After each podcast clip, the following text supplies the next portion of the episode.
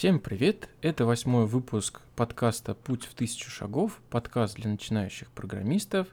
Сегодня у нас здесь в студии всего два человека, я, Сергей и Андрей. Привет. А, Как обычно, у нас подкаст проходит при поддержке замечательной компании IT-код город Уфа. Сегодня мы а, продолжаем рассматривать документацию по Джанге.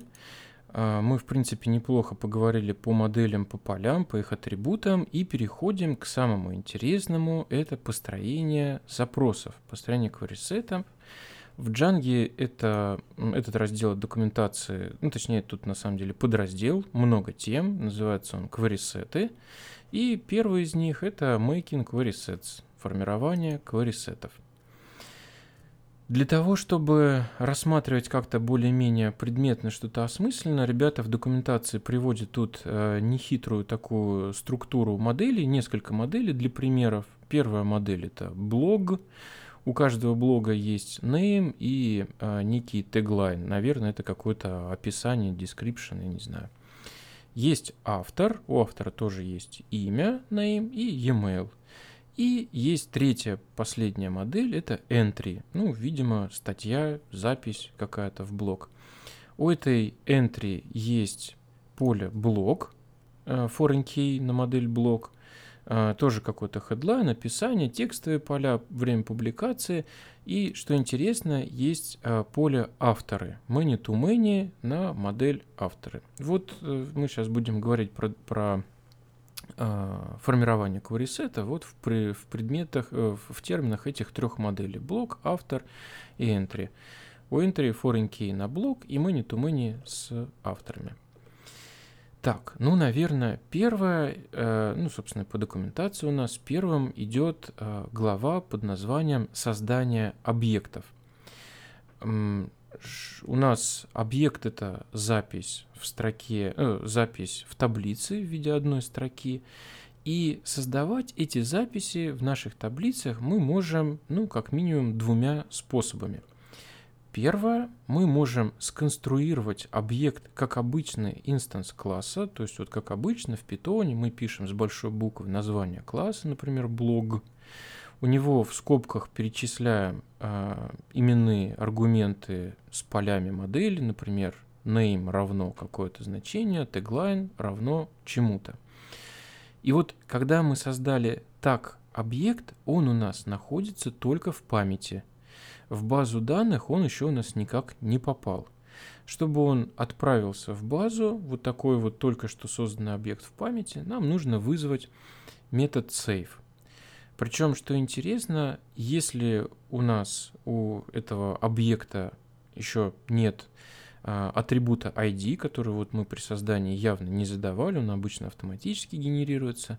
То есть если нет ID-шника, то база при попытке вызова метода save сформирует insert запрос, то есть создаст новый объект в записи, э, в таблице.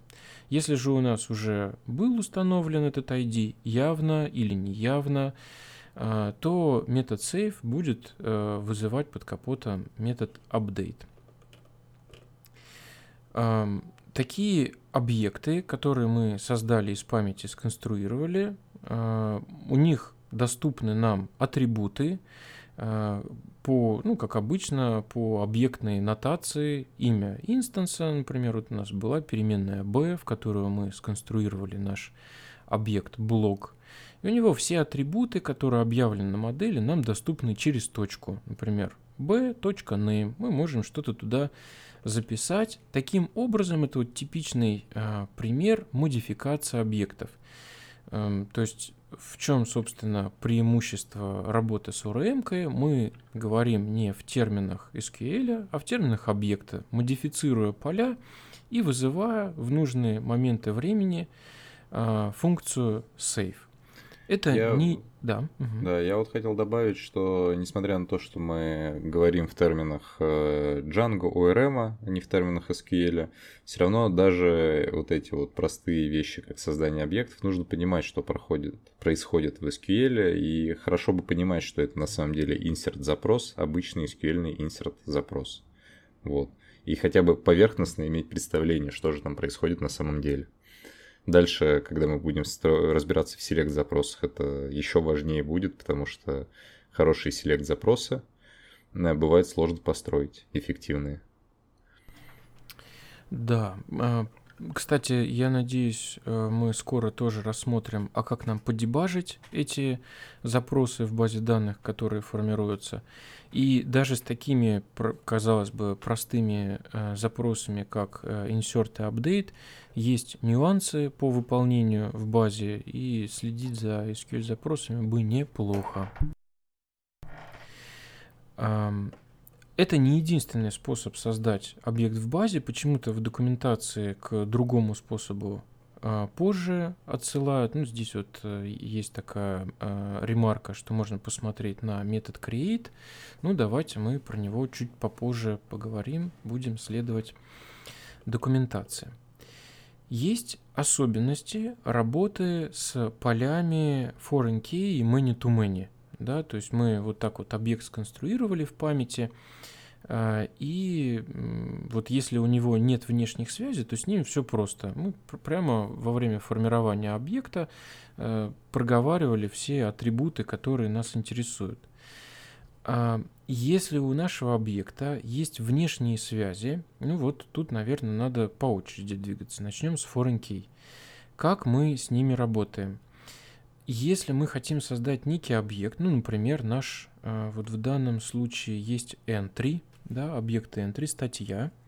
И э, у этого объекта есть поле блок, который является foreign key на э, какую-то запись в базе то в, прежде чем мы сможем сохранить нашу запись entry, ссылающуюся на блок, нам надо убедиться, что вот эти все внешние связи, все foreign key уже сохранены в базе данных.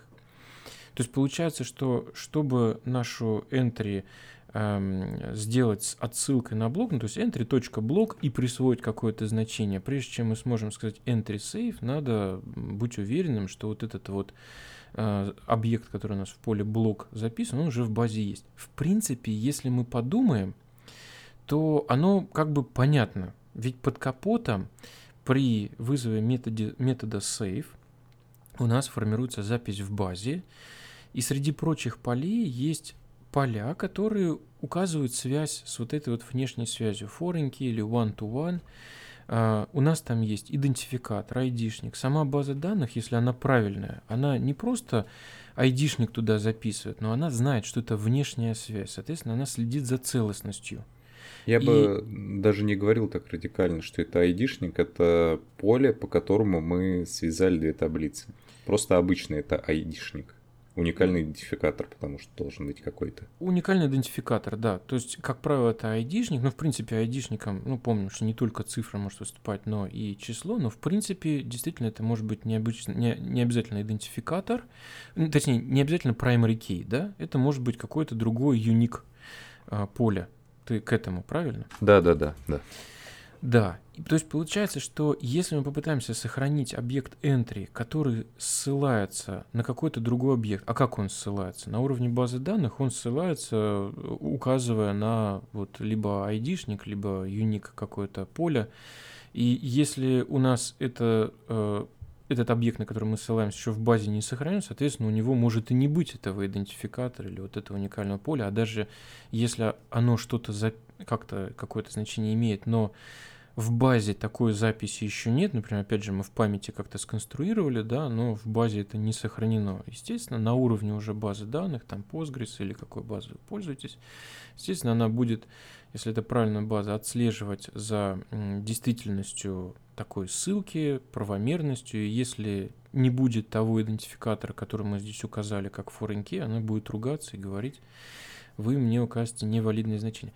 То есть на практике тут вот единственная, наверное, особенность, вот, собственно, так много слов, всего лишь про ту простую мысль, что если мы хотим указать какой-то объект, который на самом деле является вот этой связью foreign key, то этот объект должен быть уже быть в базе. То есть либо мы его должны сконструировать в памяти и засейвить, соответственно, у него появляется, ну вот в, в, обычно поле ID, да, а, либо мы его должны вычитать прежде из базы, а как бы и ссылаться на него. Вот и все. и иногда бывает, что вот я по невнимательности забываю так сделать по каким-то причинам, и, естественно, в рантайме ловлю ошибку. Поэтому вот про это стоит помнить. С полями to many все еще сложнее, ну как, ну, не прям сложнее, но хитрее. Чтобы записать какие-то значения для поля, которое является many to many, мы сначала должны сохранить этот объект в базе, и только потом уже наполнять связи many to many. То есть, опять же, если мы говорим про нашу entry, то прежде чем мы сможем э, указывать какое-то значение для поля авторы, нам это entry надо сохранить в базе данных, так или иначе, и только потом мы сможем наполнять его связью с авторами. И если мы вспомним про внутренние механизмы, как это работает, опять же нам все станет ясно, потому что many to many у нас работает через промежуточную таблицу, которой в самом простом случае есть три колонки, одна служебная, ID-шник инкрементальный, и две вот эти целевые, куда мы записываем ID из одной таблицы, которую мы связываем, объекта, и ID другого объекта, другой таблицы. Естественно, пока мы не сохраним этот объект в базе, у него нет ID-шника, соответственно, в эту промежуточную таблицу нам записывать нечего. На практике это что для нас значит? Что мы когда создаем объект entry, вот там какой-нибудь э, имя, там еще какие-то поля, мы можем указать сразу. Блок, который является foreign key, мы тоже можем указать сразу, но его заранее надо вычитать из базы или хотя бы убедиться, что он был сохранен в базе. А вот значение поля с many-to-many связью с авторами мы сможем указать только после того, как мы это entry уже хотя бы раз сохранили в базу данных. Вот такая вот есть специфика. С полями many to many у нас есть ряд методов, то есть вот те же самые авторы, да, то есть у нас есть entry, точка, autos, э, и, собственно, вот это некий атрибут, который нам позволяет работать с вот множеством авторов. Наверное, забегая чуть вперед, э, можно проговорить, что это некий э, тоже менеджер запросов, через который мы можем доступаться до этих авторов. Ну, сейчас мы сосредотачиваемся на том, а как нам дополнить э, записи вот этих авторов, как нам добавить авторов. Для того, чтобы добавить авторов, один из способов это вызвать метод add, то есть добавить. Выглядит это как entry.authors.add метод, в котором мы передаем в качестве аргумента того автора, который тоже у нас должен быть уже в базе, с которым мы хотим, собственно, связать наш объект. Да, я тут добавил бы сразу, что авторс тут доступен атрибут не просто так, а потому что мы правильно объявили наши модели. Опять же, вот, э, вот этот авторс это такой специальный объект менеджера, но по умолчанию имя будет э, очень специально, там авторс, подчеркивание set или что-то в этом роде. Если мы хотим понятное, удобное нам имя без автогенерации, надо обязательно указывать related name. Мы об этом ранее говорили, что когда у нас foreign key связь или many-to-many связь, Э, желательно указывать related name для удобного обращения к связываемым объектам. Ну вот именно в этом примере у нас авторы, потому что они прям на энтре были объявлены авторы, да? Но то, что Андрей говорит, это справедливо, собственно, для обратной связи. То есть там, где у нас автор есть, и мы хотим сослаться на все его записи, то да, вот у нас там по умолчанию сформируется какая-то, ну, такое вот специальное а, объект related э, query set, да, related manager, у которого имя будет вот такое странное, да, как говорит Андрей, а, в нашем случае entry set, да, я даже не уверен, что оно множественное число сделает, наверное, не сделает, да, то есть не, не сделает, любое слово по, по названию там таблицы, по-моему, lowercase да, и да. set в конце, да. Да, и, и кто-то так живет, кто-то так делает, меня это всегда подбешивает, поэтому да, я всегда Очень неудобно. Related да. name. Угу. Да, ну вот я не знаю, тут в этих примерах, которые приведены, сразу упоминаются про метод create. Наверное, про него будет отдельно говориться, но, может быть, не откладывая вдаль, сразу проговорим, что есть и второй способ создания объектов, помимо метода save. Ну да, э, если уж э, идти дальше, а дальше у нас все вызовы будут строиться относительно менеджера объектов, который по умолчанию называется Objects, то есть у каждой модели, не инициализированной, это важно, э, есть атрибут Objects. И, соответственно, один из методов, который предназначен для создания объекта, называется create. Работает он ну, примерно так же, можно сказать, как и обычное создание твоего объекта. То есть вот в Create что мы делаем? Мы перечисляем э, атрибуты нашей модели. В данном случае у нас модель автор, у нее есть атрибут name, обязательный для заполнения. Мы его указываем, то есть пишем objects author.objects.create э, и пишем, указываем э, атрибут name. И вот в таком формате вызова э, не нужно уже вызывать метод save, потому что выполнение метода create уже делает запрос инсерт в базу и возвращает э, созданную запись. То есть на практике у нас есть вот два варианта. Мы либо сначала конструируем объект в памяти, что-то с ним делаем, как-то работаем, и только в какой-то момент вызываем метод save. Либо мы можем сразу сказать база данных, дорогая моя, создай мне объект вот с такими значениями, и что интересно, этот э, метод create возвращает как раз инстанс этого объекта. Все, он уже есть в базе данных. И дальше мы с ним работаем. Вот эта вот тонкая разница, она иногда играет э, какое-то значение. Например, э, я вот обычно предпочитаю сразу создавать объект в базе. Если вот я знаю, если вот на, на тот момент, когда мне этот объект потребовался, я уже знаю все его состояние, все, э, все, все значения его атрибутов, как мы хотим э, его инициализировать, я, как правило, предпочитаю метод create, чтобы у нас сразу в базе создался, мы получили полноценный инстанс и с ним работали. Но э, в хитрых ситуациях, когда этот объект надо э, конфигурить как-то поэтапно, настраивать, на каких-то этапах мы уже знаем часть полей, часть не знаем, и, и, и в общем, там процедура инициации объекта и создания объекта она идет какое-то время, тогда как раз вот гибкости дает вот этот вот э, подход, когда мы конструируем объект в памяти и только в нужный момент вызываем метод save. У тебя, Андрей, какая практическая разница между create и методом save? Ты как Я как предпочитаю create э, тоже, ровно по тем же причинам, что сразу создал, потому что, ну, вызываешь create, ты сразу создал, а собирая руками, собираешь, собираешь, собираешь, потом забыл сейф вызвать, и ничего не создалось. Да, э, Какие-то такие банальные причины. Я еще задумался такой, может быть, э, нужно использовать create, потому что удобно, что ты сразу в одном месте весь объект описал, а до этого, если у тебя сложная генерация, в какой-то другой структуре его описывать, но потом понял, что суть-то это не меняет. Ну, сделаем мы словарь, загрузим из словаря, а разница-то какая будет? Что мы словарь заполняем на там сотни строчек кода, что мы заполняем э, сразу не инициализированную модель на той же сотне строчек кода. Разницы никакой нет фактически. Просто, мне кажется, это дело привычки, удобства. То есть, если ты можешь сразу объект создать, очевидно, удобнее использовать э, метод create. Если ты не можешь его сразу создать, кажется, удобнее использовать, сразу работать с моделью, наполнять ее потихоньку, а не использовать какой-то там промежуточный объект, на основе которого ты потом в одном месте вызываешь create. Вот. Дальше мы подходим к очень важной, наверное, самой важной части работы с базой данных. Это как раз получение этих объектов, retrieving object. Для того, чтобы а, запрашивать какие-то данные из базы, используется такой вот важный инструмент, такой важный а, объект а, типа query set, query set, а, то есть ну, не знаю, query запрос, set множество, какой вот они оригинально в этот смысл вкладывали.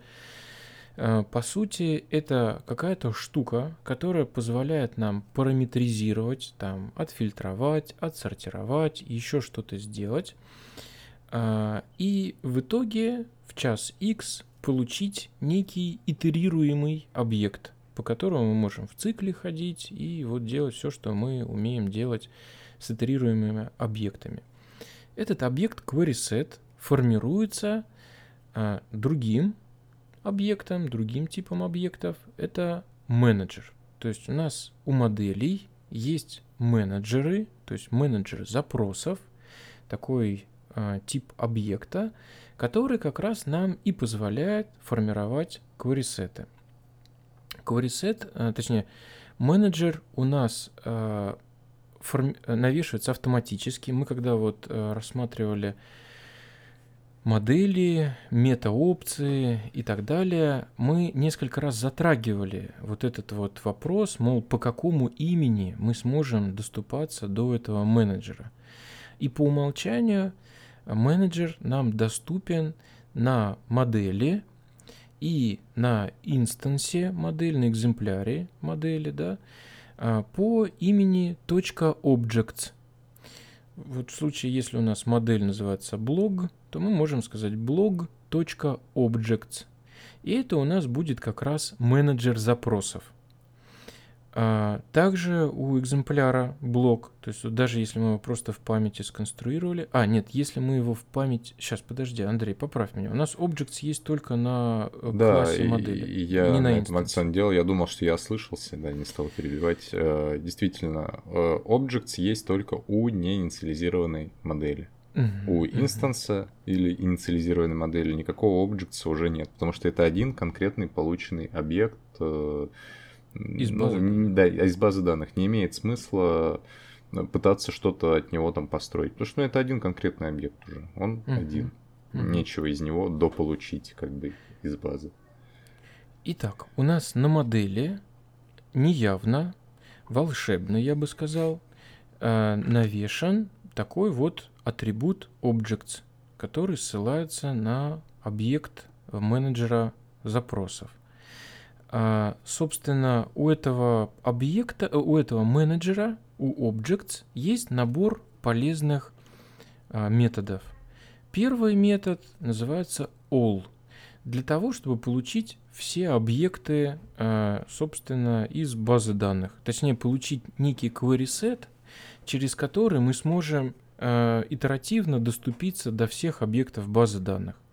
В случае с блогом, например, это было бы так. э, blog.objects.all скобки открылись, скобки закрылись. И мы получили таким образом уже а, query set, с помощью которого можно доступаться до всех объектов в базе данных. Для того, чтобы получить не все объекты, а только интересующие нас, есть э, несколько методов. Первый это фильтр, который позволяет в множестве запросов, в множестве объектов, э, которые нам доступны да, в базе данных, оставить только те, кто удовлетворяет критериям поиска. И обратный ему метод exclude, который позволяет исключить все те объекты, которые вот удовлетворяют тем требованиям, которые мы задали в базе данных.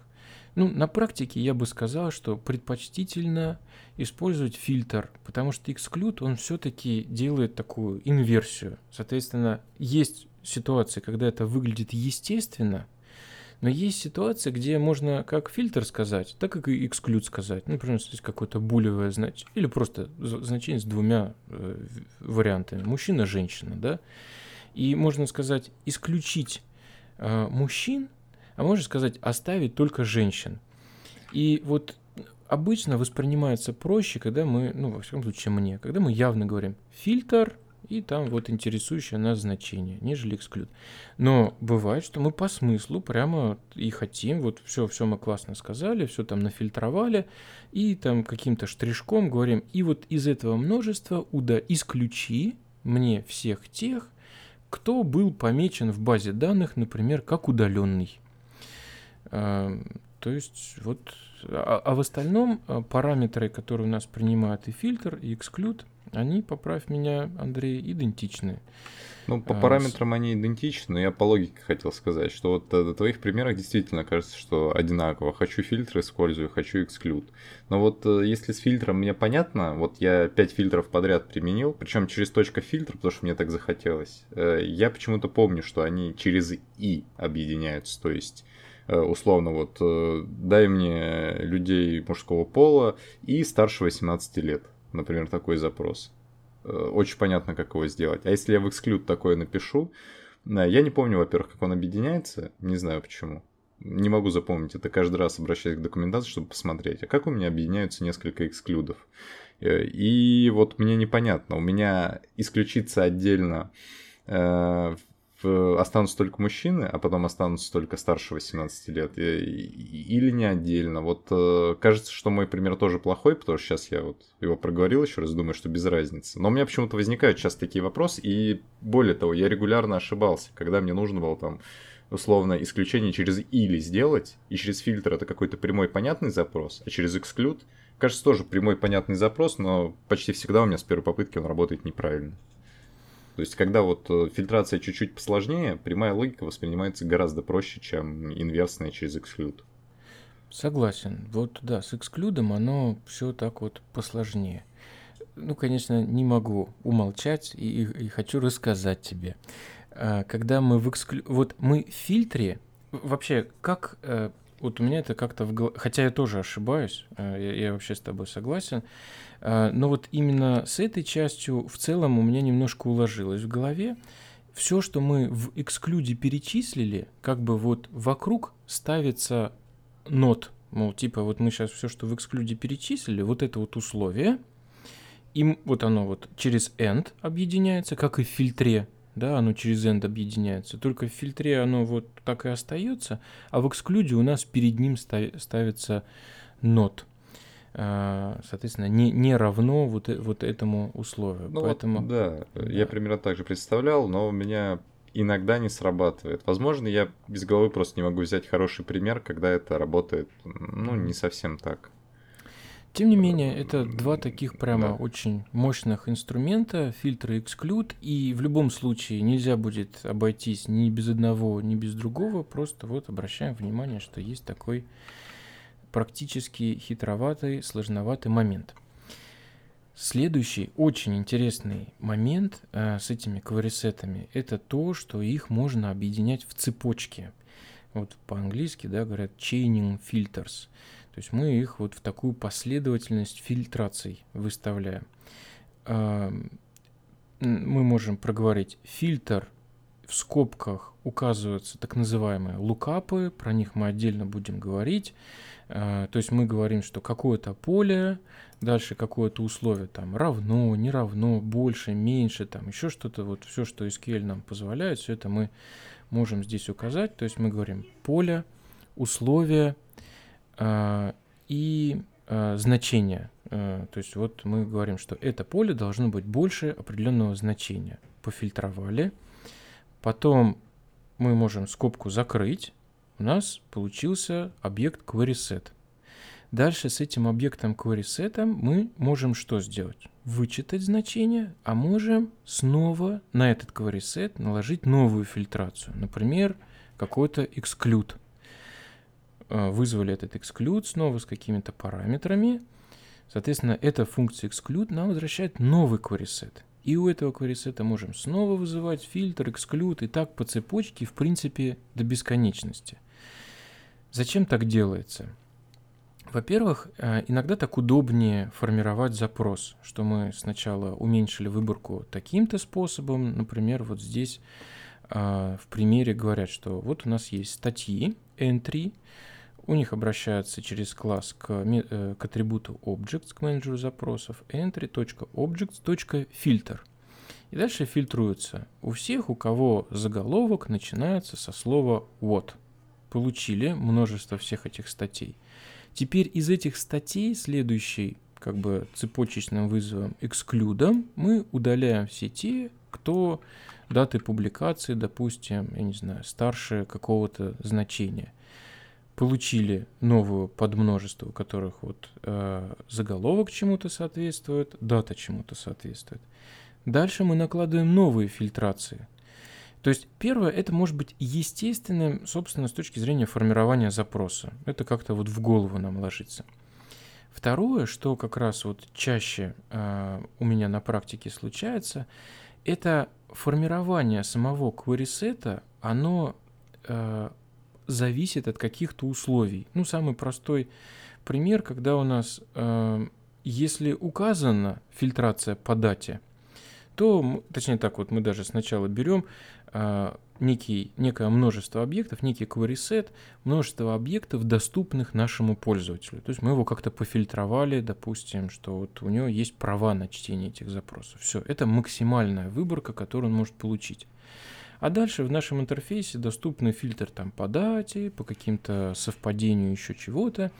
И мы смотрим, если этот фильтр указан, то мы формируем новый query set на базе старого, вызвав у него фильтрацию там по имени или по дате и так далее. Получается, что if что-то, то query set равно query set.filter какие-то значения. И дальше if другое значение, то снова мы сформировали новый query set. Вот э, это, наверное, в моей практике основное практическое использование цепочек. Андрей, а у тебя а, как? Еще всякие другие методы, когда хочешь применить. Вот тут э, цепочка фильтров, а еще мы хотим добавить запрос э, сортировку, например. А еще мы хотим добавить запрос э, какое-то агрегирование данных. И ряд других э, особенностей, доступных нам в SQL. Вот. В том числе для этого. Мы же не только фильтруем, не только блок where заполняем. Есть ряд других блоков, которые удобно за счет вот этого паттерна забыл как по-русски, чейнинг цепочек э, вот, э, реализовывать. Гораздо удобнее, чем если бы мы что-то другое пытались придумать. Там условно собрали бы какой-то класс и в нем разные атрибуты инициализировали. Еще интересной особенностью э, у нас является то, что каждый новый query он никак не зависит от предыдущего query То есть каждая фильтрация нам возвращает новый независимый объект.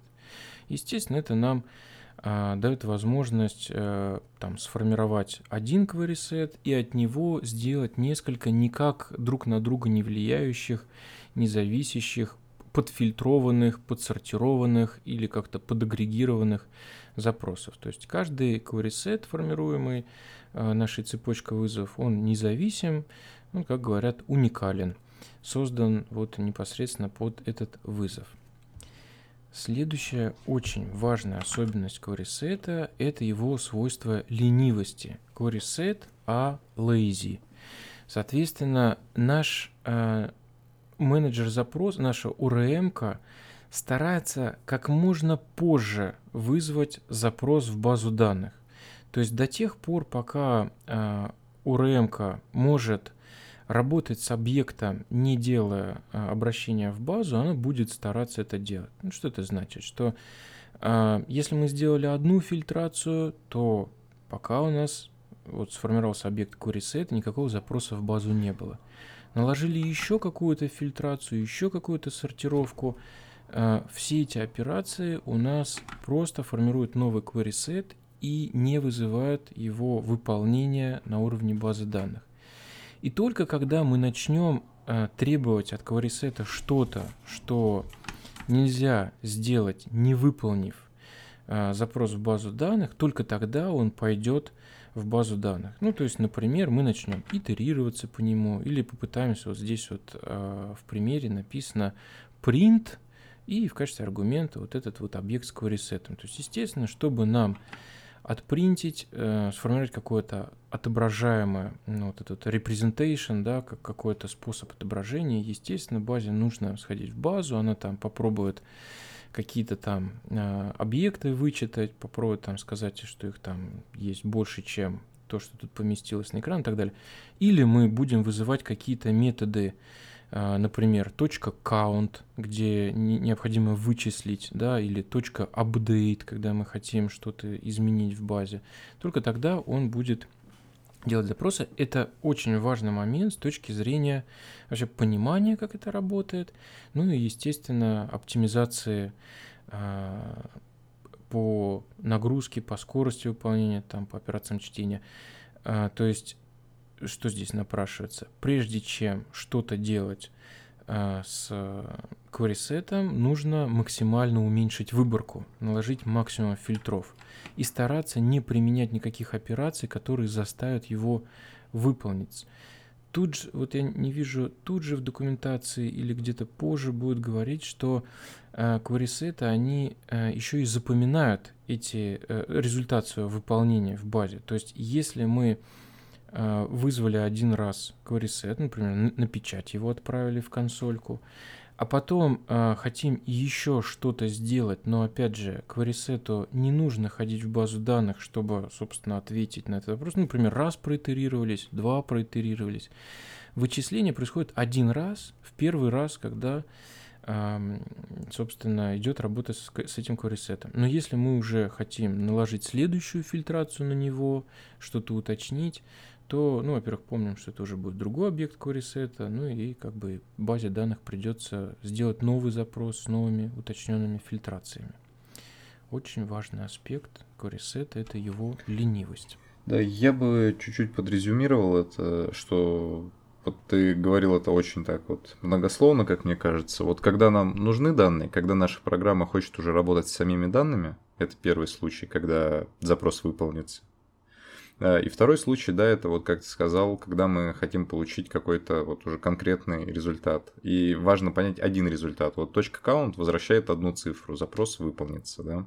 А, и после каунта причем нельзя новый Э, нельзя новые параметры фильтрации или какие-то еще э, функции вот, доступны нам из менеджера в цепочку добавить. Да, есть вот методы, которые возвращают одно конечное значение – и такие методы являются завершающими в цепочке. После них нельзя применить новые параметры запросу, потому что запрос такой, ну, завершенный query назовем это так. Я, кстати, не знаю, какой, ну, хотя нет, я знаю, какой объект получится. Нам вот эти методы, которые возвращают конечный результат, возвращают либо э, конкретно инстанс модели, э, либо вот какое-то конечное значение, вот, например, аккаунт нам вернет количество записей, соответствующих нашему запросу. Вот. Ну да, вот то, то, что мне в голову приходит, это вот какие-то агрегационные функции, да, которые нам дают. Ну, плюс вот эти апдейты, которые сразу требуют каких-то действий. Get еще, например. Когда get, ты просто хочешь да. получить по параметрам одну запись и рассчитываешь, что ты получишь именно одну запись. А так, да, да это функция агрегации и вот каунты. Угу. Каунт Следующий... тоже, кстати, функция агрегации, да. Так что да, просто да, да. функция агрегации. Да, да. Ну, вот из того, что мне вспоминается, да, вот именно они требуют немедленного вычисления. На самом деле там будет прям отдельный раздел в документации оптимизация запроса, ну, вообще оптимизация, прием оптимизации, как их понимать. Я помню, просто как несколько раз прочитал этот раздел, у меня прямо вот, ну, с практикой прям пришло какое-то просветление, понимание, что, казалось бы, некоторые вещи можно сделать несколькими способами, и на первый взгляд может быть разница и типа не очевидно, но вот нередко, да, там есть интересные нюансы, но про это еще будем говорить. Следующий способ, э, точнее следующая тема, это получение единственного объекта, а, собственно, из базы данных. Это можно сделать несколькими способами. А, первый, наверное, самый как бы целевой для него, это метод get – метод get можно вызывать у а, объекта querySet. И, по-моему, непосредственно у менеджера, да, вот я вижу, что непосредственно у менеджера можно вызвать э, метод get. Э, этот метод get может принимать аргументы, например, для фильтрации. Ну, например, вот если от менеджера его вызывать, тут есть вполне такой идиоматичный пример entry класс .objects .get и в параметр указываем key 1. Понятно, мы хотим получить объект с айдишником 1. Что важно, что вот этот вот метод get должен однозначно суметь вернуть этот единственный объект. Если объектов, удовлетворяющих требования, нет, например, мы фильтровали-фильтровали, какой-то query с цепочкой выстроили и в конце вызываем метод get с, фильтр, с параметрами или без параметров, но в результате нет ни одного объекта, удовлетворяющего условиям, то мы получим exception. Uh, вот имя модели точка does not exist, то есть нет такого объекта. Либо, если у нас есть больше, чем один объект, удовлетворяющий требованиям, то мы получим другое исключение. Multiple objects returned. Больше, чем один объект возвращен. Ну, это вот как бы типичная такая работа с методом get. Альтернатива, можно прямо у query set э, как к массиву обращаться по индексу к определенному элементу. Например, там нафильтровали set и потом говорим квадратные скобочки 0. или там один, или два, или три. Ну, сильно там как бы уходить э, от, от нуля не стоит, потому что это не очень оптимально обычно с точки зрения запроса. Но, тем не менее, вот по индексам мы с кварисетами тоже можем обращаться. Соответственно, на практике у нас есть синонимичная э, конструкция. Либо мы можем сказать querySet какой-то, точка фильтр, э, скобки, да, вызов метода, и потом э, как по индексу обратиться к нулевому, либо сказать get. Ну, при условиях, что, естественно, этот querySet возвращает один единственный объект. Вот такой вот очень важный метод для получения объектов. Андрей, хочешь что-нибудь дополнить? Да, нет.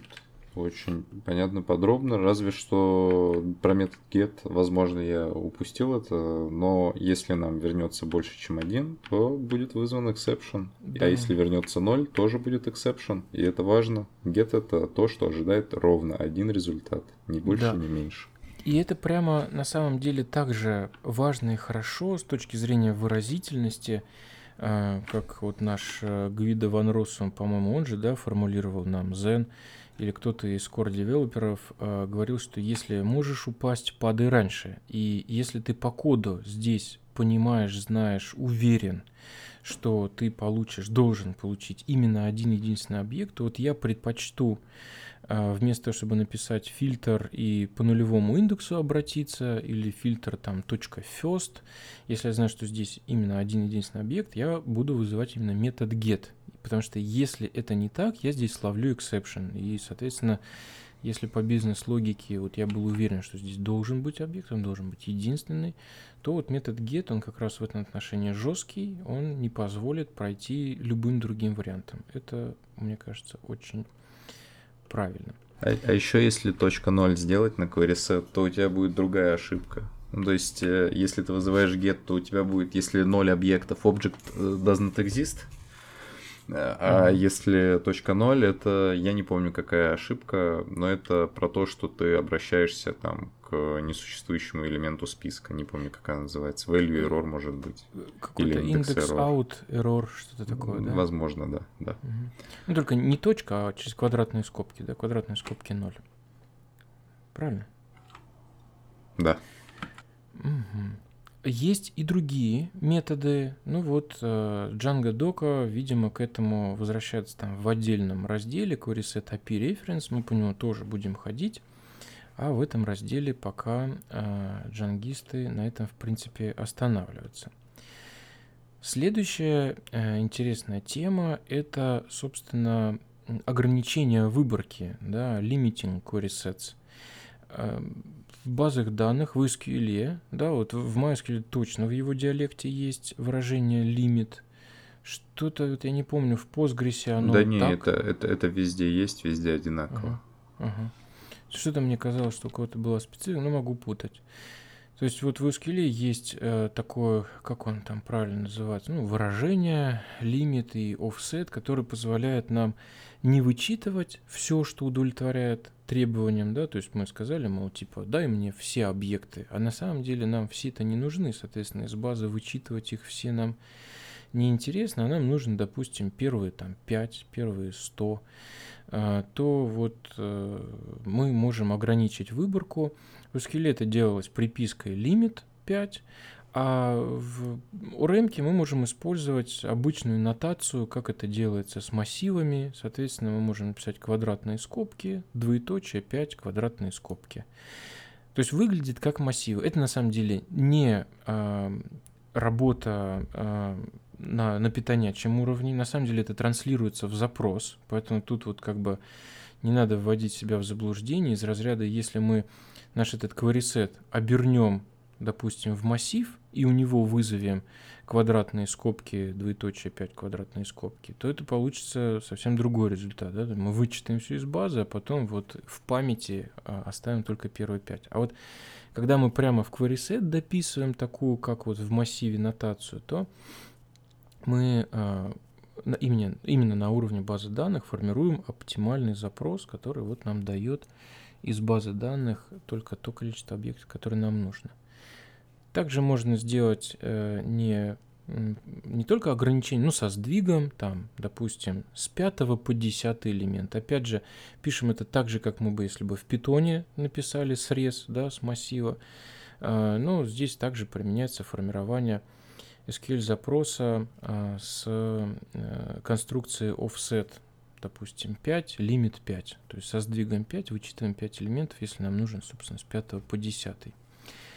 Интересно то, что э, нотация с отрицательными индексами в питоне на массивах работает, на кварисетах не работает. Это никак не транслируется в SQL, и URM не поддерживает такого способа работы. Ты вообще вот часто я... в явном виде пользуешься лимит э, offset семантикой вот этой, срезами на? Честно говоря, вот со сдвигом вообще не помню, чтобы я пользовался. Ну, если только с пагинацией, но... Ну, там оно помню... глубоко спрятано достаточно. Да, да.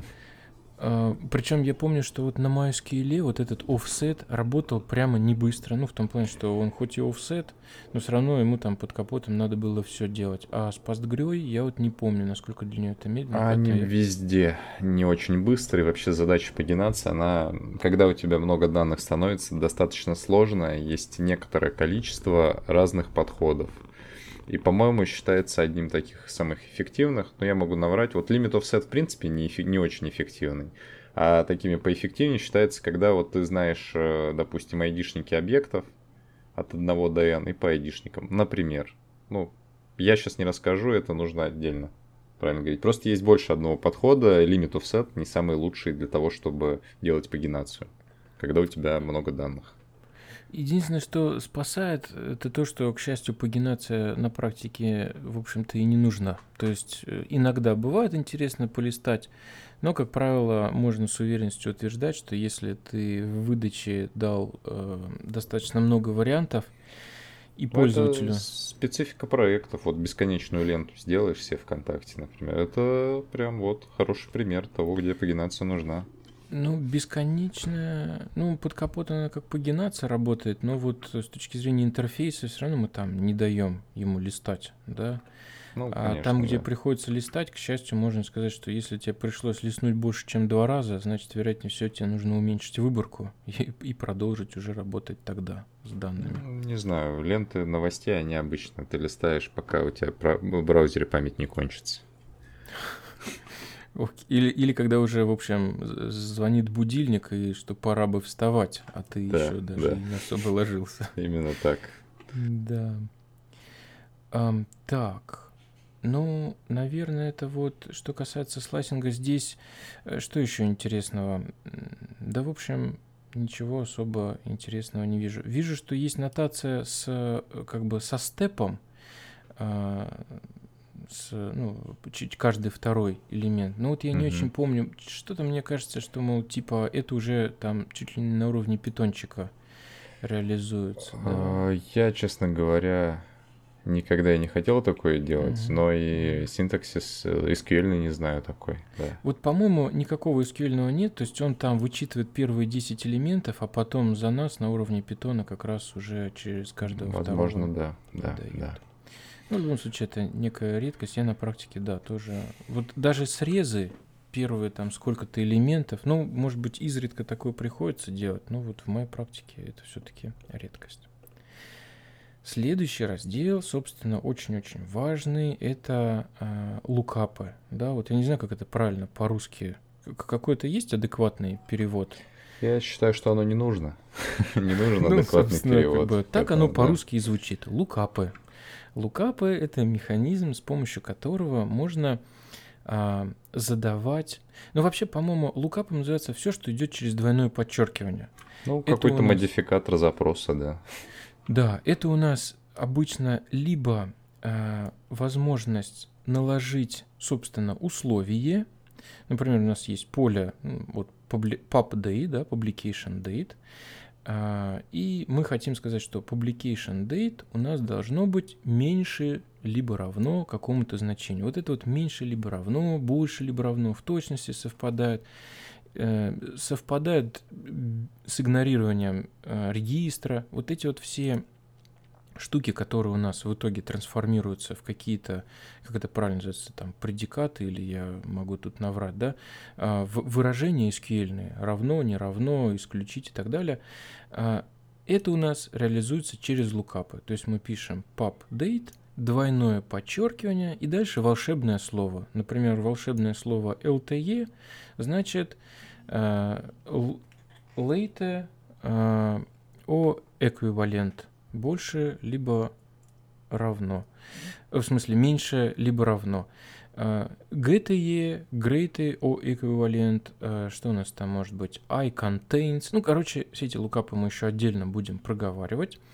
Тем не менее, то есть первая из, наверное, основная задача лукапов – это наложить, собственно, условия фильтрации для определенного поля. Вторая роль лукапов – это обращение по полям, а, через foreign key, menu короче, вот связи с внешними таблицами. То есть, еще раз, lookup у нас выглядит как двойные подчеркивания, а, которые, как правило, у нас разделяют. Слева у нас идет поле, по которому мы это делаем, справа, собственно, выражение, ну, либо ссылка на следующее по связи поле. Я бы особое внимание обратил на то, что у лукапов все, вот эти все параметры в фильтрах все параметры фильтра заканчиваются на равно именно. И все действительно модификаторы, которые, казалось бы, ты что-то с чем-то сравнить хочешь, ну, не равно, они точно, там больше или меньше, или больше или меньше или равно, ты не можешь написать в фильтре больше равно. Ты можешь написать LTE, э, специальный модификатор, реализующий условия сравнения меньше или больше. Вот оно, в принципе, понятно, откуда берется. То есть, с точки зрения питона, понятно, что ты, когда руку набиваешь, ты уже не видишь здесь питона, ты здесь видишь, собственно, формирование запросов, да. Но если все-таки приглядеться, мы на самом деле задаем именованные аргументы для наших функций фильтр, exclude, get и так далее. Ну, естественно, с точки зрения питона, этот именованный аргумент у нас может содержать имена, то есть символы, подчеркивания, даже двойные подчеркивания, но в конце у нас все равно должно быть равно и какое-то значение. Да, даже если это у нас вот сравнение в реальности с точки зрения питона, формирования вот этого query фильтрация, мы должны это задать как именованный атрибут для функции фильтр. Кстати, Наверное, вот тут вот хочется обратить внимание на трюк. Он, по-моему, там в доке не знаю, насколько освещается, а на практике вот время от времени используется. Иногда бывает, что вот эти вот параметры фильтрации мы собираем динамически. И вот почему-то мы их в итоге должны бахнуть в этот фильтр разом, но вот эта вот логика у нас тут именно chain почему-то нам не подходит. И помним, это, в принципе, как бы типичный прием для всего питона, что вот все эти именованные аргументы мы можем э, передать функцию как э, дикт, да, который перед именем которого у нас идет две, две звездочки, как это неправильно, не, не помню правильно называется, разыменование или вот, ну, короче, вот эта нотация, когда мы пишем две звездочки и имя, и переменная, в которой содержится словарь. То есть, в принципе, Иногда такое бывает удобно, вместо того, чтобы писать фильтр и, соответственно, перечислять эти атрибуты равно. Кстати, это знаешь, наверное, когда бывает удобно, когда мы сами эти лукапы тоже формируем динамически, прям вот конструируем. Соответственно, мы именованный же аргумент не можем здесь, наверное, наконструировать как-то динамически, но мы можем в дикте ключ как строку формировать динамически. Хотя это, да, конечно же, да, некоторые да. редкости, но тем не менее, если надо, то вот не сдерживаем себя. Ну, да, достаточно часто мне, кстати, бывает нужно сконструировать что-то похитрее. Хотя хороший пример с головы действительно приходит. И действительно, у нас же параметры фильтра это, э, как ты сказал, именованные аргументы всегда. И, конечно, да, именованный аргумент нельзя задать там каким-то, какой-то интерполяцией строк, mm-hmm. какой-то, какой-то динамический его нельзя сделать. Какую-то переменную туда нельзя подсунуть. Это просто аргумент. И ничего больше. А то, что его можно специальным образом сконструировать заранее и передать через словарь, это да, это можно. Ну что, к лукапам? Несколько да. типовых лукапов. Да, порассказываешь? Да, э, вот первый пример, что тут есть. Э, используется lookup exact.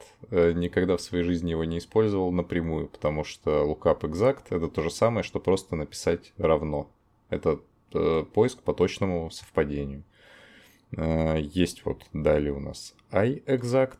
Это без учета регистра совпадений. То есть по умолчанию у нас э, на самом деле зависит от движка базы данных, который ты используешь. Но обычно поиск ведется с учетом регистра. И, соответственно, если у тебя в базе написано имя с большой буквы, а ты попытался поискать по маленькой букве, просто так ты ничего не найдешь. Нужно написать э, два нижних подчерк... name, два нижних подчеркивания iExact и имя. И тогда оно найдется без учета регистра. А, так, дальше есть интересный фильтр э, lookup contains, который я на больших э, таблицах использовать не рекомендую, потому что он реализует паттерн неточного поиска – на SQL это выглядит достаточно интересно. Это не просто структура больше или равно, это ключевое слово like. Э, и ваше слово, по которому вы ищете, вот в документации ищут по слову Леном. Э, в начале и в конце этого слова добавляется процент. Это специальный синтаксис э, запросов like, который, когда ты говоришь, что вот найди мне все, что содержит вот это слово. Неважно, что в начале, неважно, что в конце. И вот такие запросы, они просто так не индексируются, на них не работает индекс, потому что индекс это хотя бы совпадение по началу строки. Э, индексы используются только когда у нас э, совпадение с начала строки или целиком. Поэтому вот я не очень люблю запросы вида contains. Их нужно использовать очень осторожно, потому что на ровном месте, на большой таблице можно э, себе насоздавать очень медленных запросов. Да, я бы сказал, что их можно безопасно использовать, если у нас есть какая-то предшествующая фильтрация, которая нам значительно уменьшила выборку. И вот на этой уже небольшой выборке мы можем применять контейнс, если нам это надо. Да. А так вообще можно отхватить, да, проблем по производительности. Никакой индекс нам не поможет. А, соответственно, у контейнса есть его аналог iContains, когда мы хотим поискать без учета регистра, и два таких модификатора StartSwiss это поиск, э, ну вот если на русский перевести, перевести начинает, начинается с... Вообще, кстати, вот интересный факт, что все лукапы довольно логичные. Они и при переводе на родной язык имеют э, нормальное логичное значение, и то, что то, как перевелось, то они и делают. То есть start это поиск по началу строки, то есть когда у нас в SQL конструкция like, но в начале нет процента. То есть сначала точное совпадение, а в конце может быть любая комбинация символов. И end-swiss, соответственно, наоборот, заканчивается на. А, и, естественно, поскольку это поиск по тексту, у них есть версии iStartSwiss и iEndSwiss. А, так, вот... И, э, ты знаешь, да? К вопросам производительности, вот starts with э, у нас точно хорошо используют индексы, если да, у нас строка да, да, индексирована. А вот iStarts starts with, по-моему, может зависеть от движка. Вот, если я правильно помню, у MySQL там результат по индексированию, он был хуже. Э, не знаю, как современные версии, может быть, у PostgreSQL нет такой проблемы, но вот если мы говорим про регистрозависимый поиск, то индексы там работают хорошо, а вот с регистронезависимым поиском, даже по начальному совпадению, я не уверен, что это будет так же хорошо. Наверное, работать. это зависит еще от того, как создать индекс. Ну, то есть, э, знаешь, стандартная практика в таких вещах, э, если ты понимаешь, что у тебя регистрозависимый текст, но ты хочешь по нему индексироваться, сделай все в нижнем Сделай специальный функциональный индекс, которым ты все приведешь к нижнему регистру и ищешь всегда по нижнему регистру в рамках индекса. То есть э, нет нужды делать специальный супер индекс, который и так и так умеет. Согласен. А, есть еще, знаешь, странные люди, почему, причем я их часто встречаю в госовских структурах, они почему-то любят в uppercase приводить, в верхний регистр. Вот меня всегда это удивляло. Может быть, в этом есть какой-то смысл, меньше байтов занимает. Я не знаю. Может быть, да, там во времена а, какие-то старые. Когда там, сколько должно было всем хватить памяти? 128 килобайт или 256, как там Билл Гейтс говорил. А, так, ну вот следующая тема, ты ее уже коснулся, лукапы для связанных объектов. То есть, э, действительно, если у нас в таблице есть foreign key или many-to-many связь, э, мы можем через два нижних подчеркивания обратиться к частям связанной модели. Как это сказать более понятно? Мне кажется, даже если пример из кода озвучить, не очень понятно. Ну, тем не менее, давай попробуем. Вот у нас есть entry. Мы знаем, что у нее был foreign key блог, да, то есть, соответственно, у нас есть атрибут блог на этом entry. Но этот блок, он нам интересен не сам по себе, потому что он на самом деле сложный объект, у которого тоже есть множество атрибутов. И мы, может быть, будем, конечно, говорить э, в фильтрации, что блок равен, и в качестве значения засунем туда инстанс блога. Но, как правило, мы фильтрации будем делать как раз по полям блога. А, то есть у нас есть вот этот вот а, объект foreign key, и чтобы обратиться к его полям, мы пишем двойной блок, двойное подчеркивание name, или блок, двойное подчеркивание, там, дата публикации, и указываем значение. То есть мы можем вот такую вот цепочку выстраивать. Это же работает у нас с many-to-many связями. Мы могли сказать entry, objects, filter, authors, двойное подчеркивание и обращаться к его атрибутам. Если бы те, в свою очередь, ссылались на другие объекты, то мы так по лукапу могли бы идти долго и упорно, и дойдя до конечного атрибута, там name, а, дата какая-нибудь, число, мы можем при, применять, собственно, вот наши лукапы uh, contains, больше, меньше, либо как бы exact, который подразумевается, соответственно, ничего не пишем, то есть name равно и какое-то значение. Но надо понимать, что внутри у нас это работает за счет, э, если мы про вычет, ну, тут говорим про вычетку, да, э, работает это э, как sql join, то есть объединение таблиц. И вот это вот объединение, оно, конечно, бывает полезно, нужно, но оно имеет определенную цену. Если у нас таблицы достаточно большие, то чем больше у нас есть обращений через вот эти заджойные таблицы, связанные таблицы, тем это будет работать дольше, тяжелее, больше памяти потребуется для того, чтобы это все там считать, вычислить. Ну и в принципе больше там дисковых операций чтения будет производиться. Э, с Many to Many мы также проговаривали, что у нас здесь через двойное подчеркивание мы можем доступаться до его атрибутов. Э, это все у нас работает и с фильтрацией, и с эксклюдом. Ну и в принципе дальше у нас э, пойдут чуть более хитрые э, формирования запросов. Ну я, наверное, предлагаю на сегодняшней теме заканчивать. Мы неплохо так пообщались на часок. Да, а да. дальше пойдут более хитрые запросы, будет еще интересней. Заканчиваем, да, Андрей? Да, конечно. Все, всем пока. Да, спасибо, всем пока, до новых встреч.